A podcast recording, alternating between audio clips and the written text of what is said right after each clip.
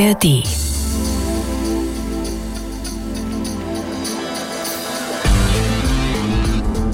Herzlich willkommen zu Meyer Burkhardts Frauengeschichten, dem Podcast von NDR Info. Mein Gast in dieser Ausgabe ist Renan Demirkan. Ich habe mit der Schauspielerin vor Publikum in der Ritterakademie in Lüneburg gesprochen. Dort hat sie gerade viel zu tun, denn sie ist für ein Jahr im Team der erfolgreichen ARD-Serie Rote Rosen, die ja in Lüneburg gedreht wird. Zuvor schon spielte Rena Demirkan in zahlreichen Film- und Fernsehproduktionen mit und sorgte auch als Schriftstellerin für Aufsehen. In dem autobiografisch gefärbten Roman Schwarzer Tee mit drei Stück Zucker schildert sie das Schicksal von vier Generationen einer nach Deutschland eingewanderten türkischen Familie. Freuen Sie sich auf das Gespräch mit Renan Demirkan, das Sie, wie viele andere aus der Reihe Meyer Burkhardts Frauengeschichten, in der ARD Audiothek finden.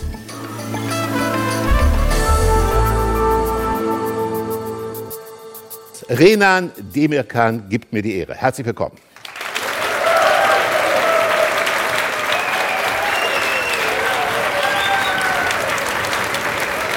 Dankeschön. Lieber Renan, eine Frage. Wir sind in Lüneburg und Lüneburg ist der Produktionsort von Rote Rosen. Äh, Sie spielen im Moment bei diesem ARD-Format, das wahrscheinlich erfolgreichste ARD-Format neben dem Tatort, äh, das es derzeit gibt. Äh, und Sie spielen dort in einer industriellen Produktion, sagen aber andererseits, das Schönste an Ihrem Beruf ist nicht etwa der Auftritt oder die Premiere, das Schönste ist das Probieren. Proben, probieren. Nun kann man bei einer industriellen Produktion gar nicht probieren, weil die Zeit fehlt. Warum haben Sie trotzdem Ja gesagt? Das ist jetzt aber eine richtig lange Geschichte. Um das jetzt einfach mal abzukürzen, ist, ich liebe das Probieren als Schauspielerin, mhm. weil das hat auch was mit meinem Leben zu tun. Also ja. wie ich gerne lebe. Ja. Ich probiere gerne, weil es ist ja alles in Bewegung. Es ist alles Veränderung. Und das Einzige, was in meinem Leben tatsächlich eine Konstante war, war die Veränderung. Ja. So dass ich also nicht sagen kann, oh Gott, ich will immer eine Premiere spielen. Ich will immer, dass das fertig ist, was ich tue, was ich lebe, was ich denke. Alles, was ich tue, alles, was ich ist denke, Versuch. ist ein Versuch. Versuch. Ja. Finde ich auch. Und so ist das bei dem Schauspielen, und als ich komme ja vom Theater, so ist das also meine, mein Lieblingsort, mein Zuhause ist die Probebühne. Und da würde ich am liebsten noch eingeschlossen werden und müsste keine Miete zahlen. Ich würde ständig die äh, Bühne verändern, neue Dekore hin und her schieben. Ich würde mich so wirklich nie langweilen. Brauchen Sie andere dazu oder würden Sie auch nee, alleine schieben? Ich auch oh, ja. nicht die anderen, weil ich habe ja Fantasie. Ja. Aber bei den Roten Rosen, die also mich gäbe es ja bei den Roten Rosen gar nicht, wenn es diese Frau davon nicht gäbe. Hm, das ist die Theresa Schwarz. Bitte Applaus für diese Theresa.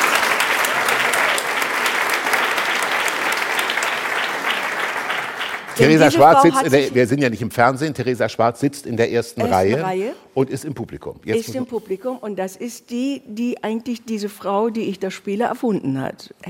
Hätte sie, und das ist das Schöne an Drehbuchschreiben und das ist das Schöne an den Schreibern überhaupt. Ja. Deswegen liebe ich alle, die die schreiben, ja. weil ja, ohne sie gäbe es so viele Geschichten nicht, so viele Erzählungen nicht und eben halt auch meine Figur nicht. Aber eine Figur der Änderungsschneiderin. Der Änderungsschneiderin, das hat sie sich ausgedacht. Warum hat sie Vollkommen das? unabhängig von mir. Ist das wirklich Warum so? sie sich das ausgedacht hat, weiß ich bis heute Oder nicht. sind Sie Opfer eines, einer Verschwörung? Wahrscheinlich ist eine Verschwörung auch mit dabei. Ja.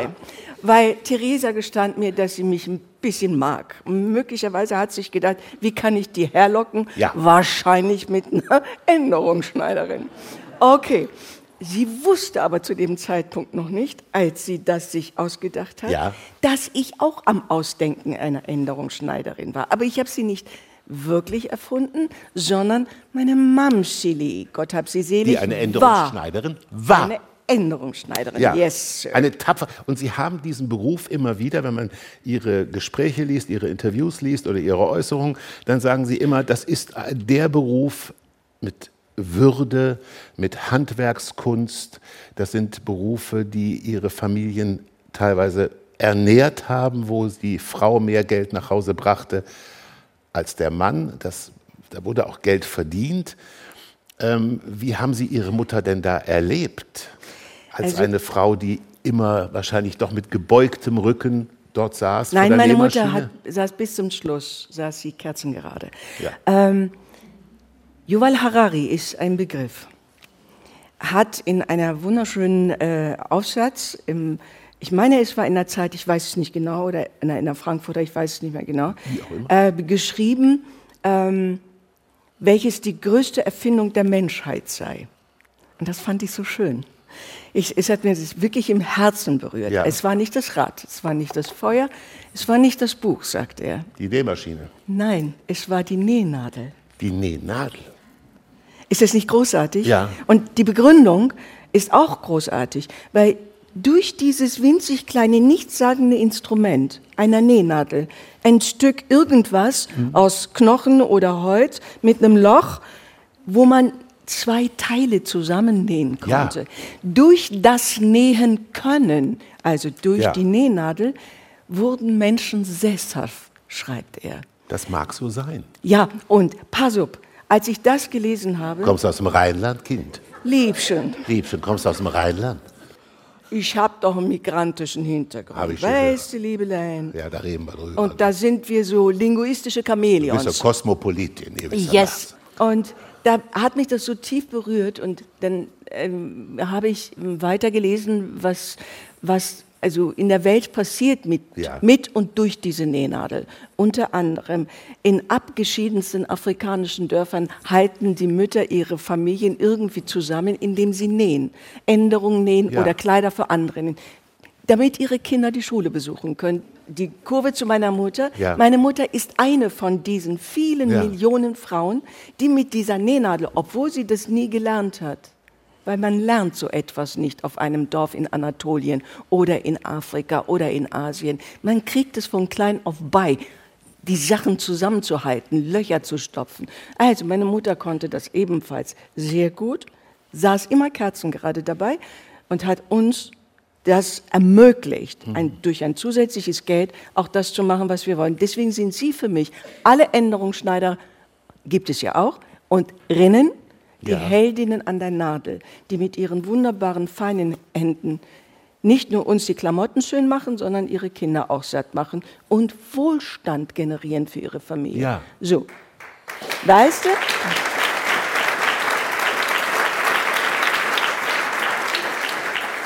Jetzt sagt mein Gast, Renan Demirkan, gibt mir heute Abend die Ehre, jetzt sagt mein Gast über sich selbst. Ich war eine Erstgeborene und ich war, ich zitiere fast wörtlich, ich war so eine Anstrengende.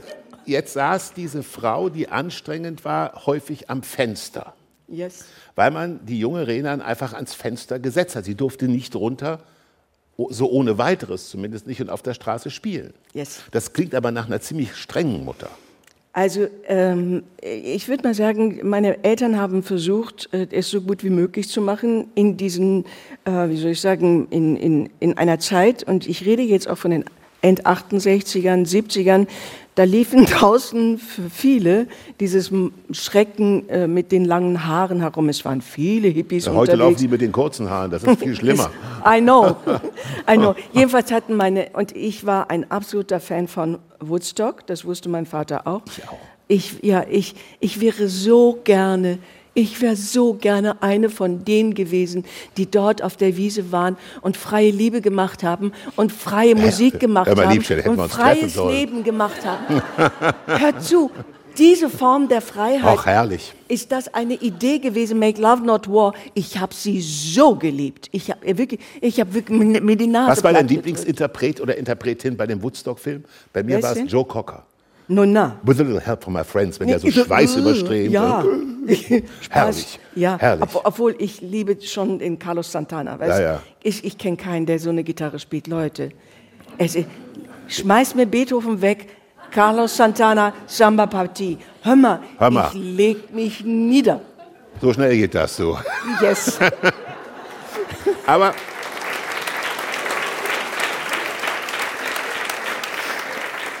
Jetzt, ich versuche das zu verstehen. Da ist eine Mutter, die äh, vielleicht ein bisschen introvertiert ist. Sie selber, Renan, beschreiben sich, es gibt ein Astrid Lindgren-Zitat äh, in ihrem Buch, sie hat Ideen wie ein Schwein Ferkel. Ja, ich bin eine. Ja, also ich war eine, die Vorlage für die Madita. Ja, eine, das ist die Figur aus äh, der Lindgren. Astrid Lindgren. Aus Astrid Lindgren. Aber, aber da ist also ein hyperaktives Mädchen, Ja. ein, ein, mit viel Fantasie. Wahrscheinlich würde man heute das tatsächlich auch irgendwie so ADS. diagnostizieren. Ja. AD, ja, genau. Ja. Und da ist eine introvertierte Mutter und da ist ein Vater, auf den wir gleich noch kommen. Wie, wie, wie einsam ist man denn dann als Kind, wenn man aus der Türkei kommt und dann Hannover? Ich meine, Hannover ist nicht die deutsche Antwort auf Florenz. Nein, aber die deutsche Antwort auf Ankara, mein Vater fand Hannover ganz schön. Im Gegenteil, er fand sogar, dass das die schönste deutsche Stadt ist. Er ist ja durch ganz Deutschland durchgefahren, war auch in der Schweiz und in Österreich, weil er als Hoch- und Tiefbauingenieur zu der Zeit sehr gefragt war. Er wusste nur nicht, wo liegen. Und dann hat er sich für Hannover entschieden, weil Hannover Ankara am ähnlichsten sei, Nummer eins, weil in Hannover die freundlichsten und zurückhaltendsten Menschen in ganz Deutschland wohnten.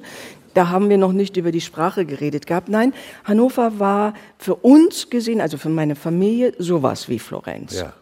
Aber das ist ja ein. ein Aber ja, aber. da ist jemand aus Hannover, Ja, ja, oder? aber.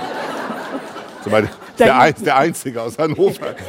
Nein, ich meine, wobei man, ich muss auch sagen, es gibt, ein, es gibt wunderbare Museen in Hannover und eines meiner Lieblingsitaliener ist Hannover. Aber es ist natürlich für jemanden, ich weiß es von Giovanni Di Lorenzo, der als ganz junger äh, Junge äh, Hannover, von, ich weiß. Rimi, äh, ja, von Rimini dahin gegangen ist und natürlich erstmal völlig einsam war, weil es natürlich eine norddeutsche Stadt ist. Und man kann den Norddeutschen viel Positives natürlich sagen, aber nicht unbedingt, dass man, äh, sagen wir mal, sehr schnell Naja, eine Brücke baut. Aber vielleicht ne? kommt es ja nun auch in dem Fall darauf an, auf die Fallhöhe. Also von wo kommt jemand, warum Ja. irgendwo hin? Also das, das ist ja das, das Spannende, wenn man sich mit Menschen unterhält oder wenn man Geschichten von Menschen zuhört. Jeder hat ein Warum für sein Gewordensein. Und das war bei meinem Vater eben auch das, was da passierte und wie wir auch gelebt haben. Dazu muss man vielleicht zwei Informationen haben. 61 war der große Putsch in der Türkei. Äh, Menderes, der äh, ähm, Regierungschef, wurde aufgehängt. Es war Mord und Totschlag auf der Straße. Mein Vater arbeitete aber im Verteidigungsministerium als Hoch- und Tiefbauingenieur, also unter Menderes quasi. Ähm, die Situation war nicht gut und er hatte, mein Vater ist ein Bildungsjunkie, das muss man dazu wissen. Also er hat Bücher, also das, das klingt jetzt ein bisschen profan gefressen, so nicht. Er hat Bücher verehrt. Bildung aufgesogen. Ja, und sie Ja. inhaliert. Ja. Also das ist tatsächlich, also er war, er war äh, besessen von Wissen. Ja. Und ich liebe das, weil ich habe es geerbt. Ich mag das auch. Ich bin auch besessen von Wissen. Man, und je älter ich werde, desto mehr merke ich, wie wenig ich weiß und könnte mich tot ärgern, dass ich so wenig Zeit habe, um das alles noch zu lernen. Also, es ist so gewesen, wir sind, äh, wo war ich denn jetzt? Ähm, bei, Mein Vater. äh, wir waren eigentlich bei der Mutter, bei- warum der Vater Hannover so toll war. Ich hatte vor einer halben Stunde eine Frage gestellt, die aber dann in einer Weise. Man muss dazu wissen, deswegen sagte ich, die Fallhöhe ist doch entscheidend. Warum kommen wir nach Hannover? Ja, Und weil es warum, besser war. Weil es besser war. Und es war zudem, also warum sind wir in dieser Enklave auch geblieben, wo das Wort Einsamkeit gar nicht erst entsteht? Weil es gibt äußere Zwänge, die innere Verhalten schlichtweg bestimmen. Die äußeren Zwänge waren, mein Vater ist aus der Türkei hierher gekommen, um seinen beiden Kindern, noch klein, wie gesagt, ich war sieben, als ich kam. Als er rüberkam, war ich aber noch sechs und meine Schwester vier. Das heißt, um diesen beiden wunderschönen Mädchen Leben zu geben, Zukunft. Bildung und Zukunft, Zukunft. zu geben, hieß es, wir gehen jetzt von dort, Ankara, in etwas, was genauso schön ist wie Ankara, nämlich nach Hannover, und bleiben da so lange, bis diese Kinder all das gelernt haben, was sie lernen sollen, um dann mit diesem ganzen Input wieder zurückzugehen, damit sie sich dort äh, behaupten können. Wir sind, das ist die zweite Info, das ist auch nicht unwichtig, weil ich bin ja hier erst zu dieser Türkin geworden, die ich eigentlich und meine Eltern in der Türkei auch nicht waren. Wir sind hierher gekommen mit einem türkischen Pass, deswegen bin ich für euch alle eine Türkin. Aber von meiner Herkunft her bin ich Tscherkessin. Also der Opa Die- meiner Mutter. Auf der- Deutsch die Edlen. Ja. Nunna. Seht ihr ja eh. Ja, die edle. Das heißt eine sehr traditionelle, und man muss jetzt sagen, die Tscherkessen. Ja. Die nennen sich aber selber so, bitte, also jetzt nicht überwenden. Sie selbst nennen sich Adige und das heißt übersetzt die Edle. Sie haben, ja. alle Kultur wird mündlich überliefert. Ja. Ähm, es, ist eine, es sind strenge Riten, ja. es ist eine sehr konservativer ja, wie darf ich sagen, Kultur. Mhm. Und, ähm, Eine strenge ist sehr streng. eher. Streng. Ja. Die Mutter durfte nicht, ich, ich, würde gerne den Fokus auf der Familie deshalb ein bisschen lassen, weil wir leben Nein, in einer. Ich wollte nur dieses Aha. abschließen, nur diesen Kreis, weil, äh, weil Sie mhm. gesagt haben, einsam. Äh, ich, hatte das Gefühl von Einsamkeit nicht. Ich habe aber gelernt, Geträumt. Mh, dass mhm. durch dieses wir hatten zu Hause zu bleiben, weil wir ja irgendwann weggehen würden. Es sollte, weil wir waren auch unter uns, also dieser Kleinstaat, der tscherkessische Kleinstaat, Vater, Mutter, zwei Mädchen, die die Rituale, die das Essen, mhm. die das Gespräch. Aber man will doch vor die Tür als Mädchen. Nein, das willst zu du den nicht. Klassen, äh, Nein, Kinder. Kinder nee. machen das, was ihre Eltern wollen, damit es ihnen, weil sie sehen es ja, es geht ihnen gut. Und ich wusste, meine Eltern arbeiten sich dumm und dusselig für mich. Also will ich nichts anderes als das, dass es meinen Eltern gut geht. Aber ich habe mir tatsächlich eine eigene Welt kreiert. Ich hatte von Im mir Kopf, so das Gefühl. Eine Fantasiewelt. Ja, ja, ich bin ein Blumentopf. Ja. Man hat mich halt von da nach da gesetzt und wir sind auch ein paar Mal umgezogen. Ich hatte also verschiedene Fensterbänke, auf denen ich dann saß ja. als Blumentopf. Mhm. Und habe mich dann irgendwie selbst begossen mit all den Informationen, den Träumen, die ich da hatte und blühte da vor mich hin. Aber ich wusste ja nicht, warum ich da blühe oder wohin. Aber ich versuche eins zu verstehen. Die Mutter äh, ist ähm, Änderungsschneiderin. Mhm. Die Mutter durfte keine Ausbildung haben. Mhm. Das heißt, sie war eine, Sie haben über sie Hallo. geschrieben, sie sprach nicht nur nicht gut Deutsch, sie sprach keine Sprache gut. Ja. Sie war, wenn man so will, eine Frau, der man Ausbildung vorenthalten hat. Mhm. Gleichzeitig ein Vater, der Hegel las, der Immanuel Kant las, der klassische Musik hörte und abends nach Hause kam. Er hat bei der S-Bahn, bei der Hochbahn oder wie nennt man das? U-Bahn in Hannover gearbeitet, war beamtet wollte Nein, er war nicht Beamtet, er war ah. Angestellter. Er, nee, nee, er hat ja einen türkischen Pass gehabt. Ah, aber er ja. hat gesagt, ich bin ein Beamter, so zitieren Sie immer, wahrscheinlich in der Mentalität. Nein, er, er, war, er, er, gehört, er gehörte, die Stadt Hannover ja. hatte diesen Wohnblock gebaut und er war ein städtischer Angestellter, ja. kein Beamter. Ah. Aber er war ein städtischer Angestellter der Stadt Hannover. Ob er nun fest angestellt ist oder Beamter, ist auch nicht so entscheidend. Aber was ich entscheidend finde, ist, dass eine Frau, die nicht die Bildung hat genießen mhm. dürfen, die sie hätte genießen können. Und wollen vor allem. Und wollen. Mhm. Und da ist ein Mann, der in philosophischen Höhen mhm. schwebt, mhm. intellektuell. Ja. Und zwei Kinder entwurzelt. Mhm. Ist man da glücklich? Die Frage stellt sich nicht. Glück, ich habe das auch in der Talkshow schon gesagt, das ist keine Kategorie und kein Konzept für ja. mich. Ähm, Freiheit ist mir wichtiger, haben Sie damals gesagt. Ich, na, mein, mein, ja. Meine Kategorie und auch ähm, mein, wenn es so etwas gibt wie eine Navigation durch das Leben, ja. ich entscheide alles an dem Parameter, wie frei bin ich dabei. Ja. Also egal, ob ich arbeite, ob ich in einer Beziehung bin, ob wir hier miteinander reden.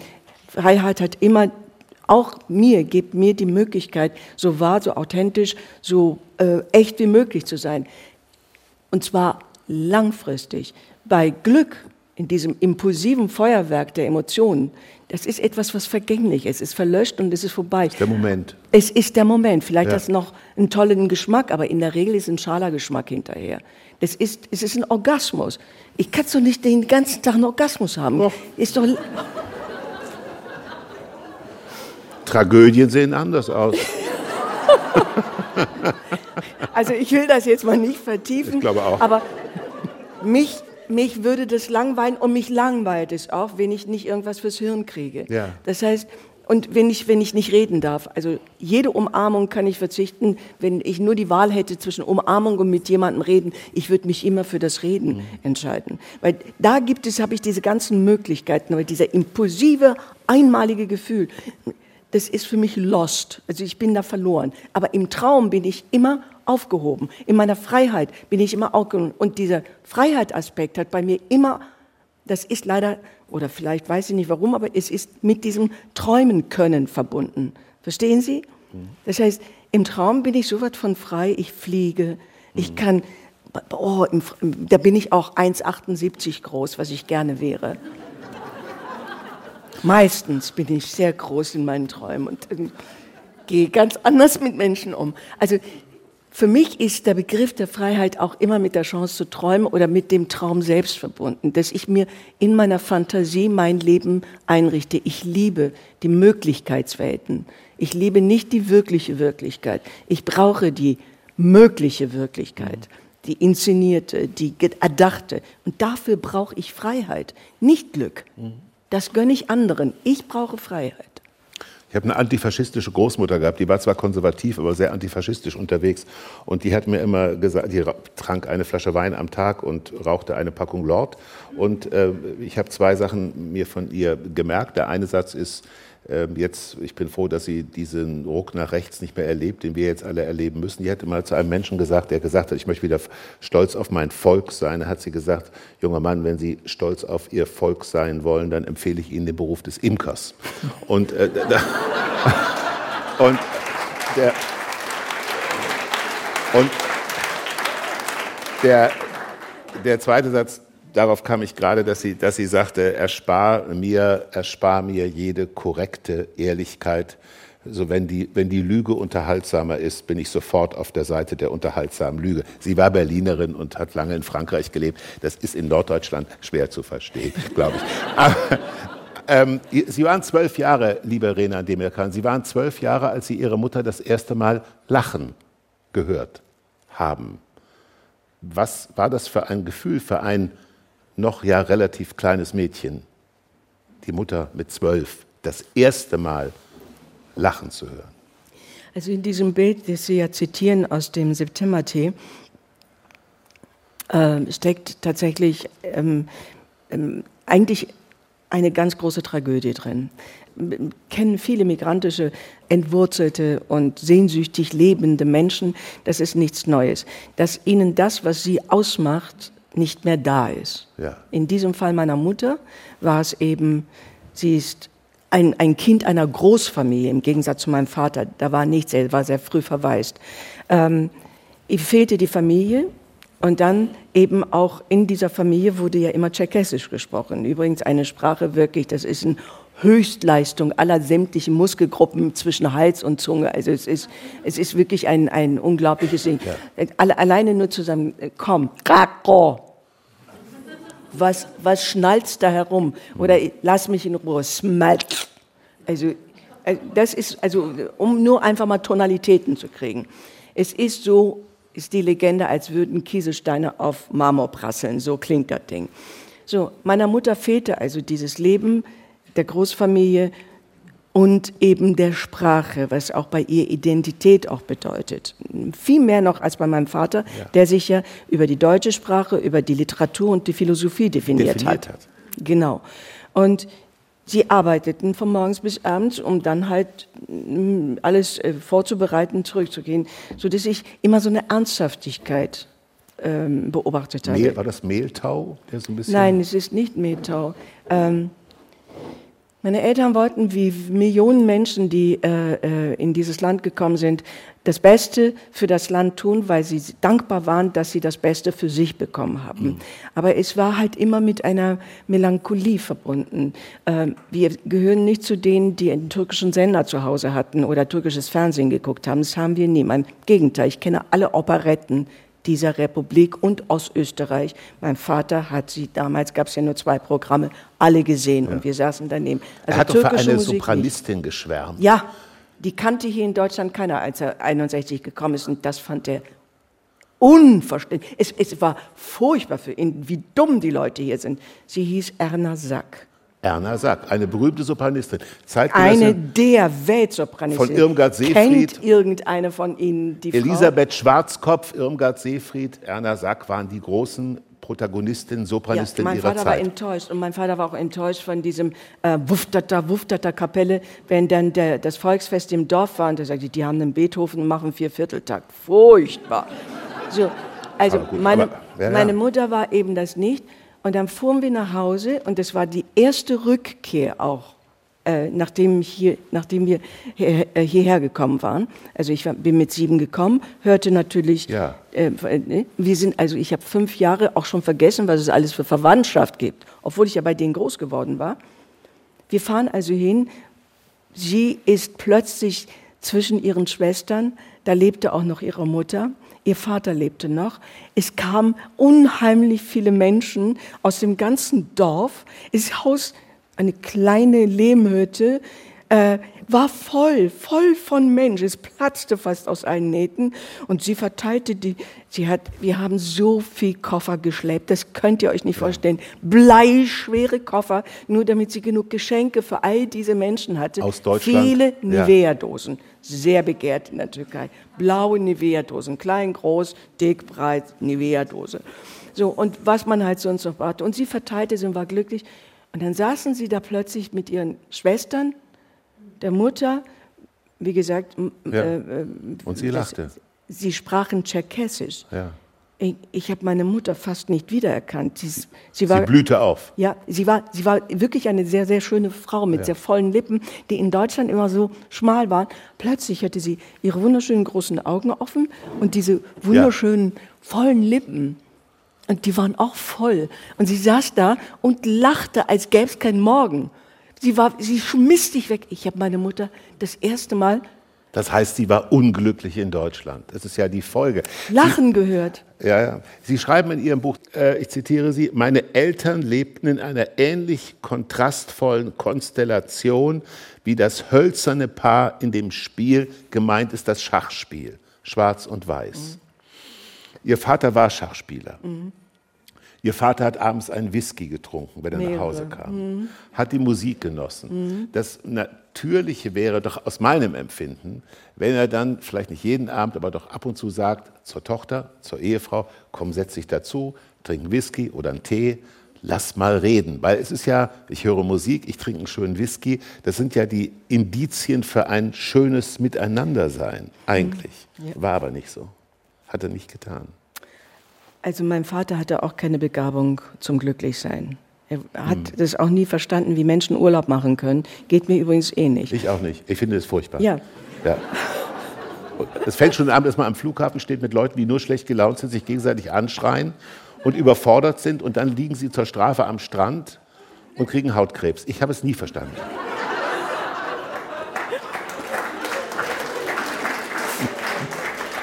Also so detailliert hat es mein Vater nicht auseinanderklamüsert. Sie sagten, er sagte nur, was denken die denn dabei? Weil sie denken nichts, wenn sie da sitzen ja. und sich sonnen.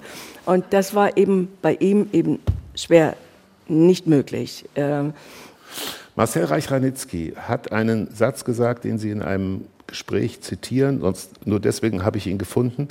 Äh, wunderbarer Literaturkritiker, Literaturpapst äh, Jude, Überlebender des Warschauer Ghettos. Und der wurde gefragt, ähm, wenn Sie noch mal leben dürften, wie würden Sie leben wollen? Und da hat er gesagt, nach langem Überlegen, ich würde gerne mitten in der Gesellschaft wiedergeboren werden. Zitat Ende, also nicht als Außenseiter. Ja. Und das war bei uns, und das ist auch, hat mich ganz lange Jahre verfolgt, und ich gestehe, dass ich das auch noch nicht ganz los bin.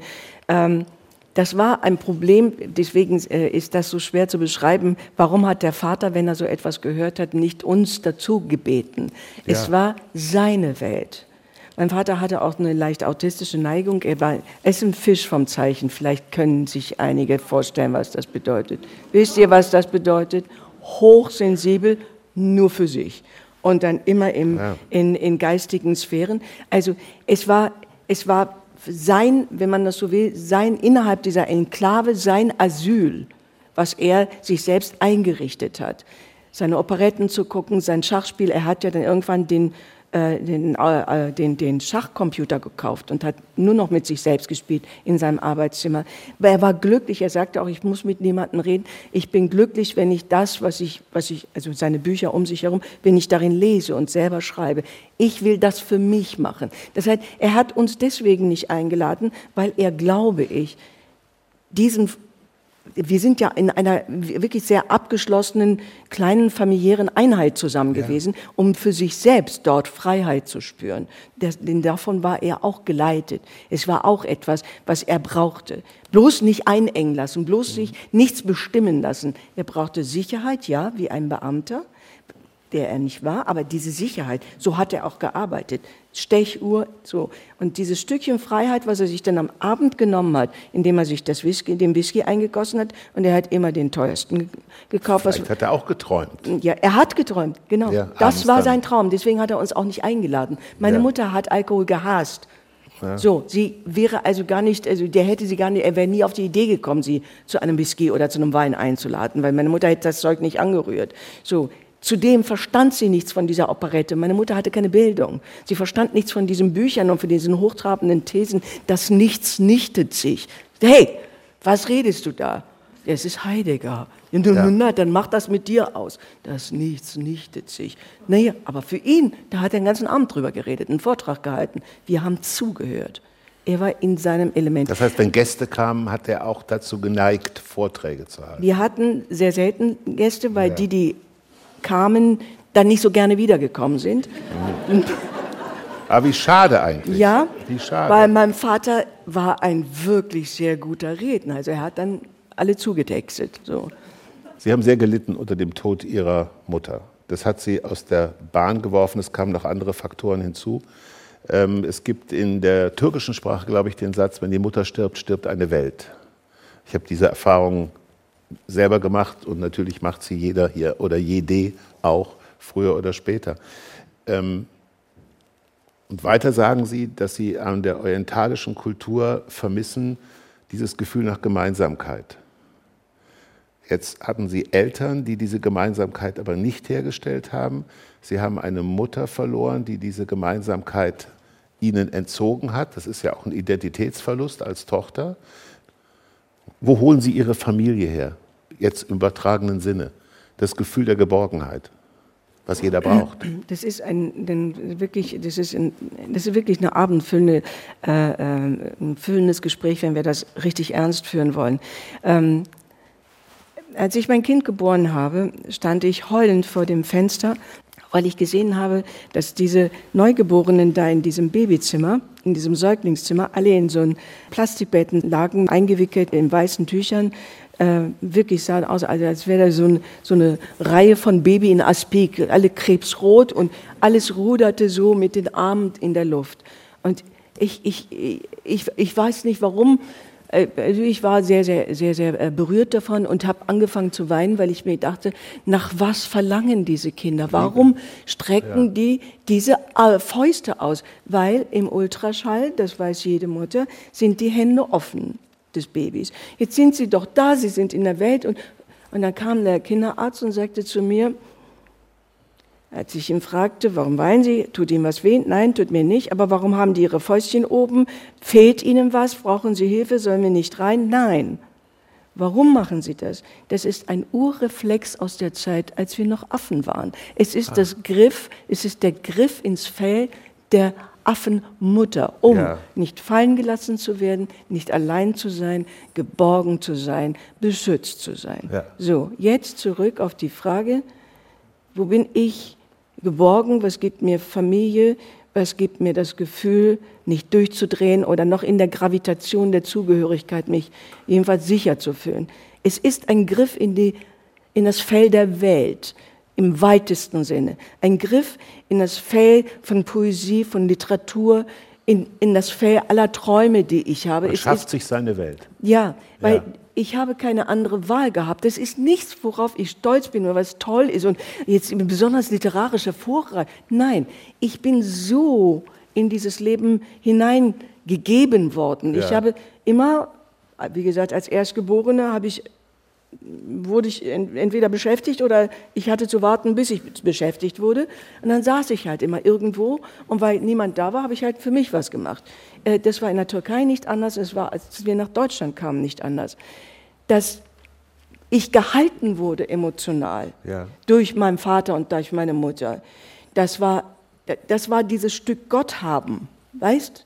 Dieses ja. eingebettet sein. Aber als sie dann weg waren, Entschuldigung, ich sehe eine ganze Menge graue Haare.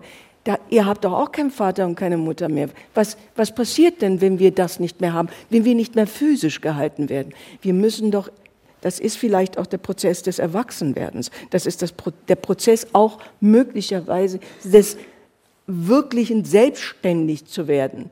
Also wenn du dich nicht mehr an Vater und Mutter halten musst, auch nicht an einen Mann oder an einer Frau, sondern wenn du sagen kannst, und das so geht es mir. Ja, ich wofür, wohne in mir. Ich wohne, ich wohne in mir. Also so autistisch bin ich nun auch nicht, mhm. aber ich würde sagen, ich habe ein, eine gute Familie mir geschafft in der Literatur. Ja. Also in dem Schreiben, in dem Reden, in dem Spielen, in dem Denken. Und ich bin, ich schwör's euch Leute, nie allein, fühle mich auch nie einsam. Im Gegenteil, ich kann es nicht ertragen, wenn ich zehn Tage hintereinander 24-7 mit jemandem zusammen sein muss. Geht's Ihnen wie mir? Karl Lagerfeld hat den schönen Satz gesagt, ich habe ein erotisches Verhältnis zum Alleinsein. Ja, die, ich äh, auch. wie wunderbar. Ja, ich ja, auch. ich auch. Ein erotisches und also sehr zärtliches Verhältnis zu diesem Alleinsein. Ich mag es. Ähm, Deutschland. Deutschland äh, ist in vielen Dingen bemerkenswert und in einem skurrilen Aspekt auch. Ich glaube, dass die Politik einen Fehler macht im Moment. Das glaube ich als Staatsbürger. Ähm, ich glaube, man müsste die Menschen auf mehr Unsicherheit vorbereiten, auf mehr Wechsel, auf mehr Dinge, die wir erleben müssen, leider, die wir vorher nicht erlebt haben. Ich glaube, das Sicherheitsversprechen ist aus und man kann an der Ampel, man kann an der Ampel wirklich viel kritisieren. Und das steht mir nicht zu, diese Position hier auszunutzen, um in die eine oder in die andere Richtung zu argumentieren. Aber ich finde immer, es ist zu bedenken, wenn die Ampel aus ist, ist wieder rechts vor links. Wollen wir das? Ich versuche das mal auseinanderzunehmen. Ich bin seit 45 Jahren bald Schauspielerin. Ich kann das an einer Hand abzählen, wann ich längerfristige Verträge hatte. Als Schauspielerin oder als Künstler, als Freischaffende, für die, die das nicht wissen, ähm, ist ein Zeitvertrag etwas komplett Normales. Zwei Jahresverträge sind es okay. und dann werden sie je nachdem um ein Jahr verlängert.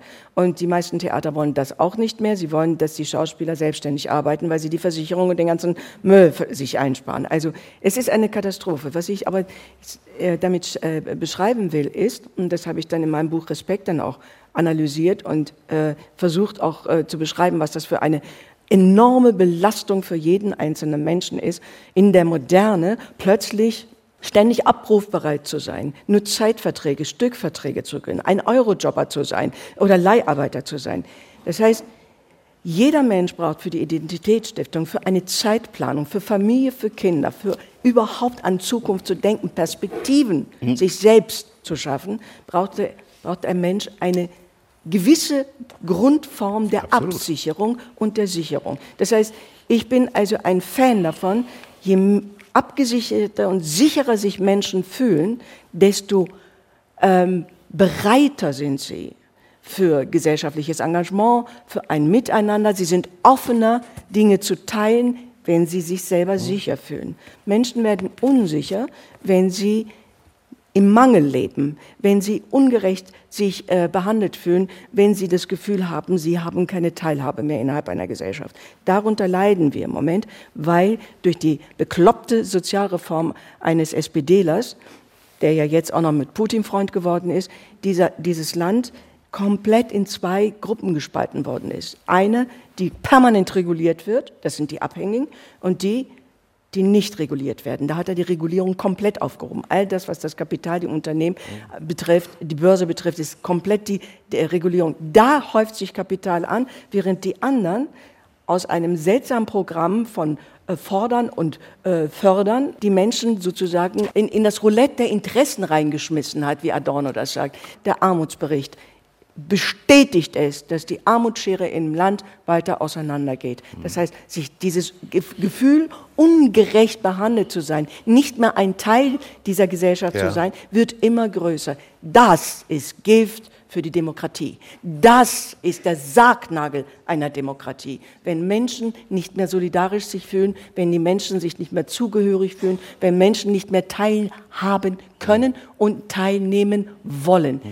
Mhm das ist das, was die Demokratie im Moment erodiert, dass die soziale Stabilität aus der Balance geraten ist und Menschen tatsächlich in Armut gestürzt hat. Wir haben in Deutschland Armut und das treibt die Menschen die einfache Lösung anbieten in unsere Landtage Was und ich aber Parlamente. gleichzeitig nicht verstehe, wenn wir jetzt kontrovers diskutieren, dass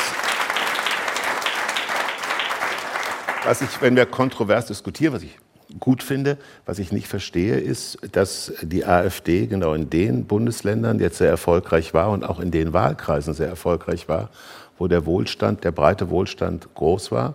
Und was mir Mühe macht zu verstehen ist, dass wir eine sehr geringe Arbeitslosigkeit in der EU und in Deutschland haben, zwei Millionen offene Stellen. Das verstehe ich nicht, aber das müssen wir auch nicht zu Ende ausdiskutieren. Aber die Frage ist ja, wenn man jetzt immer wieder sagt, Menschen werden nicht abgeholt, frage ich mich immer, ja, wohin denn? Also wohin wollen sie abgeholt habe ich werden? halt. Ich würde das Wort auch gar nicht benutzen. Ich verlängere nur Ja. aus meiner Sicht den Gedanken, ähm, ist es nicht so, dass wir eigentlich ein größeres unternehmerisches Talent in jedem von uns brauchen? Ein bisschen mehr, wenn Sie so wollen, ähm, auch Risikobereitschaft, das eigene Leben betreffend? Ich frage das. Ähm, ich ich hole mal von Marcuse ein, ein Zitat rein, weil ich das so schön Bekannter finde. Philosoph, Frankfurter Schule. Ja, 68er. Aber der hat etwas gesagt über Politik und das finde ich eigentlich treffend für unsere Zeit Ja. im Moment. Wir brauchen eine parteiische Politik und die haben wir nicht. Was meint er wohl?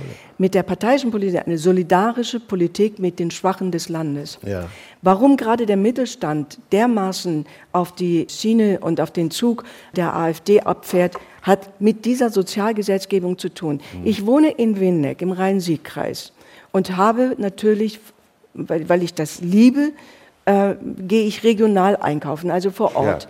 Ich bin, wo ich hinkomme, mit Mittelständlern habe ich zu tun. Der äh, Radio Lenz, der macht mir meine Fernsehantenne, Herr Rossenbach macht meine Fenster. Das sind alles Mittelständler, die da sind. Und das sind die, deren Position sich am meisten verändert hat. So, so. Ja. Das ist das, weswegen der Mittelstand am Durchdrehen ist. Die, die, die, ich weiß nicht, die ganzen Auflagen, die ganzen ähm, äh, Beschränkungen, äh, auch eben auch die steuerlichen äh, Aspekte. Also der Mittelstand ist am Durchdrehen, weil äh, das, was was, äh, wo er also also und auch die, die die Gesellschaft stabilisiert, die verliert er. So und dann kommen und das muss man sagen, es ist leider ja nicht in Deutschland so. Wir haben eine faschistische Regierung vor der Tür in Italien. Wir haben einen Ja, wir haben Rechtsruck überall, es in in Schweden, Schweden. Ja, und USA, wenn wir nicht aufpassen. ja, äh, äh, USA Also, war und alles- wird auch wieder ja, kommen. eben. Ja, Das, da ist, wir haben Orban vor der Tür, wir haben Polen vor der Tür, die äh, die Abtreibung wieder verbietet. Also wir haben einen massiven, in Dänemark, Holland, äh, massiven Rechtsruck. Und das Interessante ist, was mich ein bisschen wirklich mürbe macht, über, im Moment über die Situation zu reden, ist, dass die internationale Rechte extrem solidarisch zusammenarbeitet, während die internationalen Demokraten und Demokratinnen Ja, ja. leider Gottes dies nicht tun. Das müssten sie jetzt aber. Und dann kommt noch eins dazu, und ich gestehe, ich bin vollkommen hilflos und ich, ich schwör's euch, ich wünschte, da käme irgendjemand und würde uns das wirklich mit einem Zauberstab lösen. Diese Kakophonie der multifaktoriellen Krisen, Konflikten, Kriegen. Wir haben eine Dissonanz am Ja, täglichen. wobei ich aber auch glaube, dass in unserer Jugend, als wir jung waren, und gleich hören wir Rod Stewart, der das Ganze mal anspielt, oh, in unserer Jugend gab es, glaube ich, eine Vielzahl dieser Krisen auch. Es gab den Vietnamkrieg, der Koreakrieg war vorbei, die Russen sind in der Tschechoslowakei einmarschiert, es gab Biafra und Nigeria, aber es wurde auch nicht so permanent auf dein Smartphone gespielt. Das haben es versäumt Ja. als Weltgemeinschaft. Wir Ja. haben es versäumt, uns mit der Moderne, der modernen Kommunikation, mit der modernen Technik rechtzeitig auseinanderzusetzen. ist auch schwer. So, meine Damen und Herren, ähm, es ist guter Brauch bei Mel Burkhards Frauengeschichten, dass äh, es immer einen Rod Stewart-Song gibt. Vielleicht hat der Vater von Renan das geträumt beim Whisky und vielleicht träumen wir das bald. Wir sind nahezu auf den Monat gleich alt. Vielleicht träumen wir das schon jetzt und wenn nicht in Bälde. Das Stück von Rod Stewart heißt Forever Young.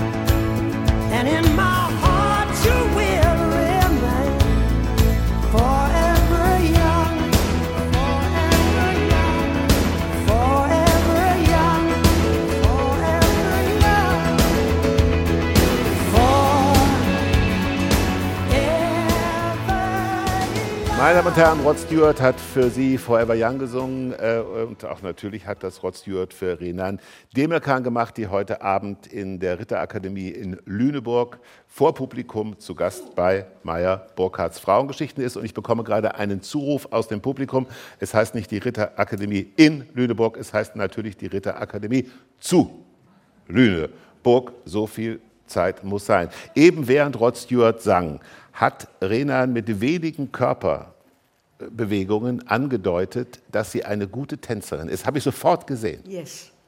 Ja, Was meine Großmutter hat immer wissen? das gar nichts. Meine Großmutter hat immer äh, immer gesagt äh, zu jungen Frauen: Halte dich fern von Fußballspielern, von Männern, die gut Fußball spielen können. Mhm. Darauf haben die jungen Frauen meine Großmutter gefragt: Ja, warum denn? Darauf hat sie gesagt: Gute Fußballspieler sind immer schlechte Tänzer und schlechte Tänzer sind schlecht im Bett. Tatsächlich. Wollen wir dieses Thema tatsächlich vertiefen? Eine innere Stimme sagt mir Nein. Okay. Eine gute innere Stimme. Ähm, es gibt eine Initiative, Checkpoint Demokratie, Mhm. die Renan Demirkan, ja, kann man sagen, gegründet hat, Mhm. mitgegründet hat, die sich darum kümmert, äh, ja, eine Schule der Emanzipation heißt es, Impulse für Träume. Sie haben eigentlich Wirtschaftswissenschaften und Politologie studiert zunächst erstmal, ne? Angefangen. bevor das mit der Schauspielschule begann. Also da ist ja eine gewisse Neigung. Ich habe Ja. vor ein paar Tagen mit Iris Berben ein Gespräch geführt, die wollte eigentlich Juristin werden. Okay. Das merkt man ihr auch im Gespräch gelegentlich an, also Okay. wenn es um Gerechtigkeit geht. Was hat sich diese Initiative zur Aufgabe gemacht? Es hört sich so großartig an, aber ich habe ja schon eben erwähnt, wie, wie Demokratie oder demokratische Systeme äh, ins Wanken geraten, was Gift ist für sie. Ja. Das heißt, die, die, äh, die Nicht-Teilnahme, nicht aktive Gestaltung jedes einzelnen Bürgers, Ja. der das mitmacht, dass das, was wir machen, bleibt. Denn äh, Demokratie ist nicht nur ein politisches Manifest, sondern es ist in erster Linie eine Lebenshaltung. Das heißt, das, was wir leben in Freiheit, demokratisch den anderen zuhören, ausreden lassen, mitgestalten, Verantwortung übernehmen, solidarisch sein, das sind alles demokratische Tugenden. Ist auch anstrengend. Und das ist hat sehr ja unser anstrengend. Bundespräsident gesagt, Demokratie ist eine anstrengende Staatsform. Und da hat der Steinmeier sowas Recht. von recht. Finde ich auch. Aber auch. Und weil das eben so anstrengend ist und weil man reden muss und weil es auch Arbeit ist, Erkenntnisse zu bekommen, ist es ja auch so ein leichtes für diese drei Buchstaben, die sich da jetzt fett machen und als Alternative äh, generieren. So, was habe ich gemacht? Äh, es war äh, der Brexit, der mich dazu gebracht hat. Und wie gesagt, ich bin eine absolut überzeugte. war ein Schock. Äh, Das war für mich ein Schock. Für mich ich bin, auch. ich bin mein, mein Wort überhaupt mit, mit dem, was, was, was, was mich zusammenhält in der Welt, ist, dass wir das Verbindende suchen müssen. Ja. Und ich liebe an, diese, an dieser Idee von Europa, dass wir das Verbindende gestalten, Ja. alle gemeinsam. Straßburg ist das erste frei gewählte Vielvölkerparlament der Weltgeschichte. Bam, jetzt mach was. Wow, natürlich hat das Kinderkrankheiten und vielleicht kostet es auch zu viel Geld und vielleicht sitzen da auch Leute, die manchmal faul sind. Ja. Aber ist das erste frei gewählte Vielvölkerparlament der Weltgeschichte bitte. und bedarf Ja. eigentlich, wären wir in einem katholischen Ambiente, gäbe es jetzt Applaus, sind wir hier weit davon entfernt.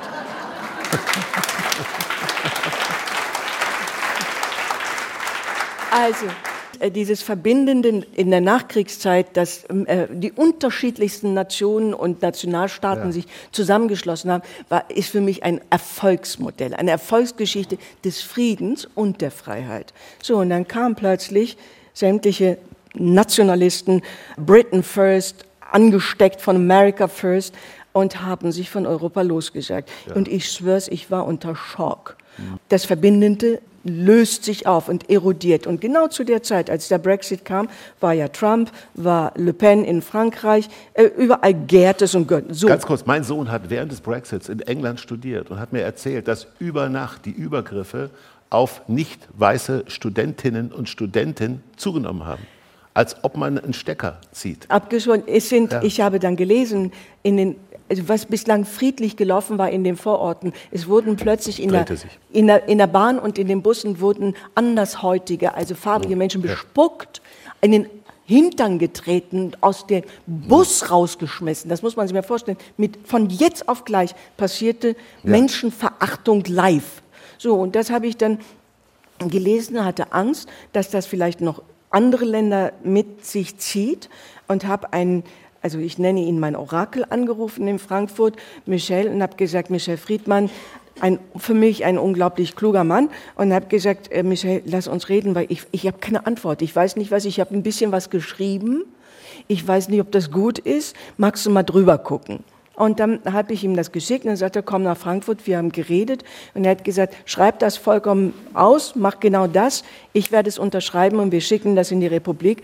Und es war, lasst uns reden. Wenn das, das war ein Aufruf, ein demokratischer Aufruf, lasst uns reden und lasst uns das Verbindende Ja. behalten. So, und aus dem ist dann ganz viel geworden. Es wurde wirklich ein Verein, weil viele, äh, was, was ich auch wirklich dankend angenommen habe, Vorschläge gemacht haben. Angefangen von Antonia Rados, dieser wunderbaren RTL-Journalistin, die sagte, macht Podiumsdebatten. Wir haben Podiumsdiskussionen von Hannover runter bis nach Nürnberg gemacht, in Theatern, in Volkshochschulen. Und dann ging das weiter im, im 2018 wieder. Wie reden wir über Demokratie? Was ist Demokratie in der Moderne? Lass uns darüber nachdenken. Welche Impulse braucht vielleicht eine neue Demokratie? Daraufhin habe ich 42 Menschen in der Republik, sehr kluge Frauen und Männer zusammen angeschrieben und sie gebeten, schreibt doch was. Dann ist das Buch entstanden, wenn ich mir was wünschen dürfte, Impulse für eine Demokratie der Moderne.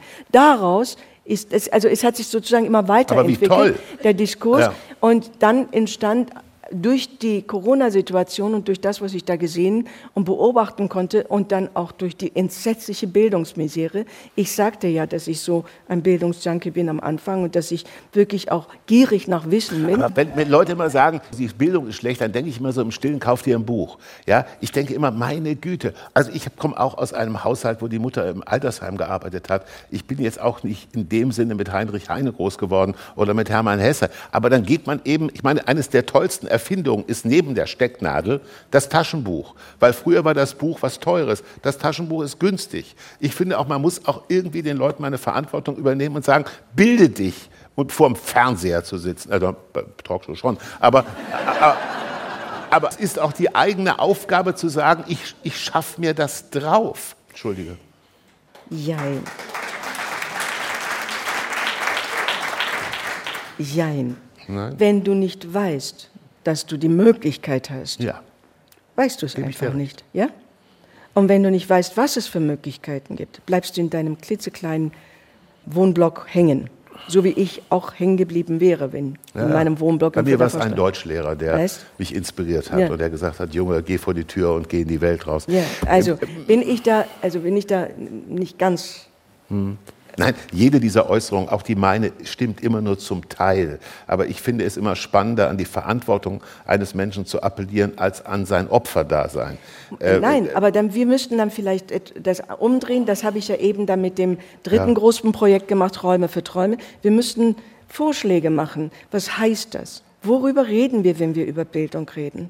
Was soll das denn überhaupt sein? Also, was weiß ich, äh, die Enzyklopädie äh, die auswendig lernen? Nein. Von morgens bis abends ständig irgendwie in dem Wischmob hat ein lieber Nachbar gesagt, in dem Smartphone da rumzuwischen und sich irgendwelche Infos runterzuladen und, und sich damit vollzustopfen mit Halbwahrheiten? Nein. Also bei mir war es so, ich habe mich schockverliebt in das Buch von Josef von Eichendorff, da war ich 12, 13, aus dem Leben eines Taugenichts. Und in den ersten drei Seiten beschreibt er, wie er aus dem Dorf rausgeht und frei in die Welt und die Welt wartet auf ihn. Und seitdem stand ich am Straßenschild von Kassel am Ortsausstand und habe immer nur auf den Moment gewartet, wo ich, also der ist mit der Geige rausgegangen, die hatte ich nicht, wo ich endlich aus Kassel rausgehen konnte in die weite Welt, die auf mich wartet, was dann zum Teil gar nicht so war, aber egal. Aber ich dachte immer, raus, das war das Eichendorff-Buch aus dem Leben eines Taugenichts. Ich war schockverliebt, habe das Buch fünfmal gelesen und dann bin ich immer zum Laden gegangen, der einen Globus hatte und habe immer den Globus, ha, in das Land will ich und das Land will ich. Also meine Mutter war verzweifelt, die wusste mit 18 nach dem Abi, es wurde dann 20 aufgrund mäßiger Leistung, aber ich wollte immer nur raus. Wir reden aber Wie auch schade, dass ich nicht mit meiner Ente an dem Kasseler Ausfahrtsschild bin. Hättest du mich vorbei bin. mitgenommen. Ich hätte dich mitgenommen. Renan, da wäre was gelaufen. Wäre da was gelaufen? Renan, Man weiß hätten wir uns nicht. doch jünger getroffen, Renan. Man weiß es nicht. Aber wir, wir Aber- haben ja eben Forever Young gehört, Rod Stewart. Und wir sind ja, da wir eben gleich alt sind, wir, ich würde jetzt nicht sagen, dass our days are numbered, aber wir sind in dem Sinne nicht mehr jung. Wir sind, sagen wir mal, charmant im Spätsommer unseres Nein, Lebens. auch das lehne ich kategorisch ab. Und ich habe auch mit meiner Produzentin da vorne habe ich auch darüber gesprochen, weil wenn wir diese Jada weitererzählen, dann möchte ich über das Altwerden auch erzählen, als, als Geschichte, als, als Prototyp, damit wir sie erzählen. stimmt, steht ja nichts im Wege. Nein, weil es beschäftigt mich ja selber. Liebe Leute, ich habe anderthalb Jahre noch bis zu 70. Aber ich weiß nicht, was alt ist. Ich auch nicht. Woher soll man das denn Ja, wissen? Wir wissen, was bedeutet 28 oder 35 zu sein. Absolut. Aber woher soll ich wissen, was es ist mit 69, 70 oder 75? Grauenhaft. Das lerne ich doch. Also ich weigere mich, äh, mich als Menschen, als alt, ich bin alt, ja, aber mich, was, was bedeutet, dass da etwas beendet Nein, wurde oder das- abgeschlossen das fängt wird. erst an. Glaubt mir, Ja. das Lernen hört nie auf. Ich habe keine Ahnung, wie das Leben geht. Und ich weiß nicht, wie es geht. Ich will, ich will, Meine Mutter hat den schönen Satz gesagt, die äh, keine verbitterte Frau war. Sie hat immer gesagt, Junge, eines Tages wirst du merken, ob du alt bist, entscheiden andere. Können Okay. Sie den nachvollziehen? Ich muss sagen, wenn wir noch eine Sekunde darauf verweilen wollen, zum Ende des Gespräches, ich ähm, finde das Älterwerden ein sehr, eine sehr spannende Herausforderung und ein Therapeut, den ich gelegentlich aufsuche, der sagt, Herr Burkhardt, Altwerden ist eine Anpassungsherausforderung. das hat er sehr schön Und das gesagt. finde ich sehr, sehr schön.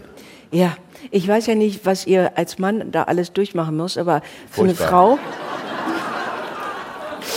für eine Frau gibt es da schon eine ganze Menge wirklich existenzieller. Für Mann auch. Ei. Naja, ich, deswegen sage ich ja, ich weiß nicht so genau, was, also, was da so im Detail los ist, weil ihr redet ja auch selten darüber. Und wir Frauen, wir reden jetzt gleich darüber, ähm, wir Frauen haben da ja mehrere, mehrere also auch, auch öffentlich ausgetragene und bekannte äh, ähm, Transformationsphasen, Ja. nenne ich das jetzt mal so. Äh, wir müssen uns ja ab der Geburt mit dem Verlieren und dem Verlustigwerden arrangieren.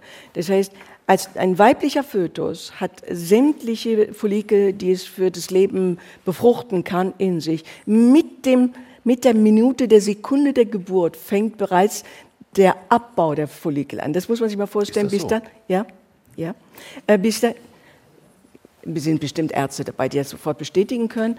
Äh, es ist dann so, dass dann tatsächlich organisch bei jeder Frau dieser Zeitpunkt kommt und jeder Mann, der hier drin sitzt, der weiß, was mit einer Frau los ist. Sie sind sichtbar, jeder redet darüber. Oh mein Gott, sie ist in dem Wechseljahr. Also bei Männern also eine auch. der großen Transformationen, ja. Trotzdem, Hm. ich glaube, da sind wir beide, also die Geschlechter ge- werden unterschiedlich alt und haben auch eine andere unterschiedliche Empfindung zum Alter. Das da reden wir zu wenig darüber, was mit euch passiert und was mit mir passiert und wo wir vielleicht, zum Beispiel, ich war mit 66, bin ich so, also habe mich so fast nochmal von verknallt. Da wirklich, der knallten, also ich habe gar nicht gewusst, dass das noch möglich ist. Merkst du im Gesicht sofort an. Weißt, das war so Bam. Und gibt es hey, ihn- ich gibt bin es ihn noch? 66. Gibt es und das, noch? Nein. Ach so. Ja eine Frage. Also den nicht. der, der, der ist.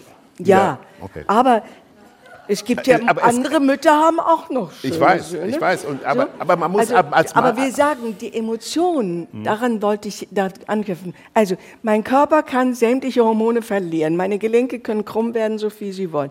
Die Haare werden grau. Ich bin gefärbt, nur damit ihr Bescheid wisst. So, also die Haut wird, also es wird ja alles anders. Aber was bleibt? Und daran hat Ihre Mutter recht.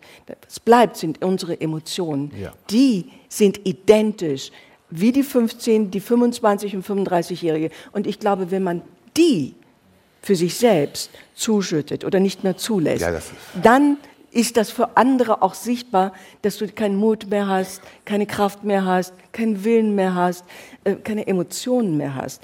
Und dann ist das vielleicht, kann man das dann, also dann sieht Ja. man das und dann siehst du vielleicht nicht nur alt aus, sondern bist es dann auch. Ja, das, aber das Oder? muss man ja. Ja, das muss man ja. Aber ich bin auch gewillt, also wenn ich die Rolling Stones jetzt sehe, äh, Bam. 80 Jahre auf der Bühne, machen Nummer eins äh, äh, mit dem Hackney Diamonds, das, die neue, das neue Album finde ich sensationell. Aber Männer, das Obwohl die Abschluss- aussehen wie, re- wie animiert. Ich habe die in Düsseldorf ich, ich, ich ja.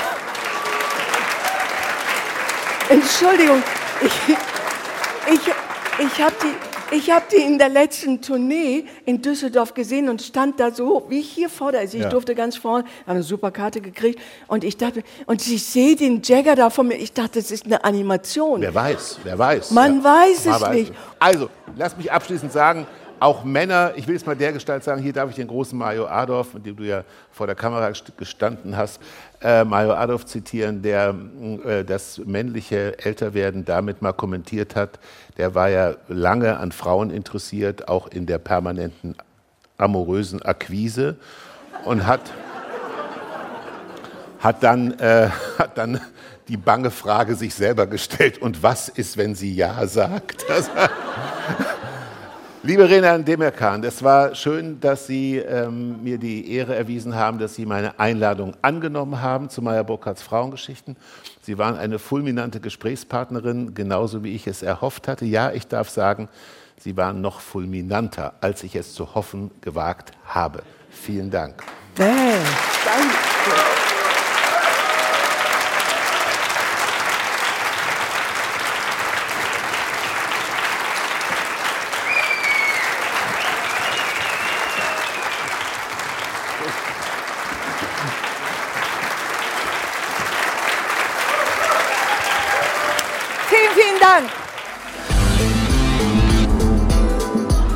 Meyer Burkhardts Frauengeschichten. Wenn Ihnen das Gespräch gefallen hat, freuen wir uns über positive Bewertungen und Weiterempfehlungen.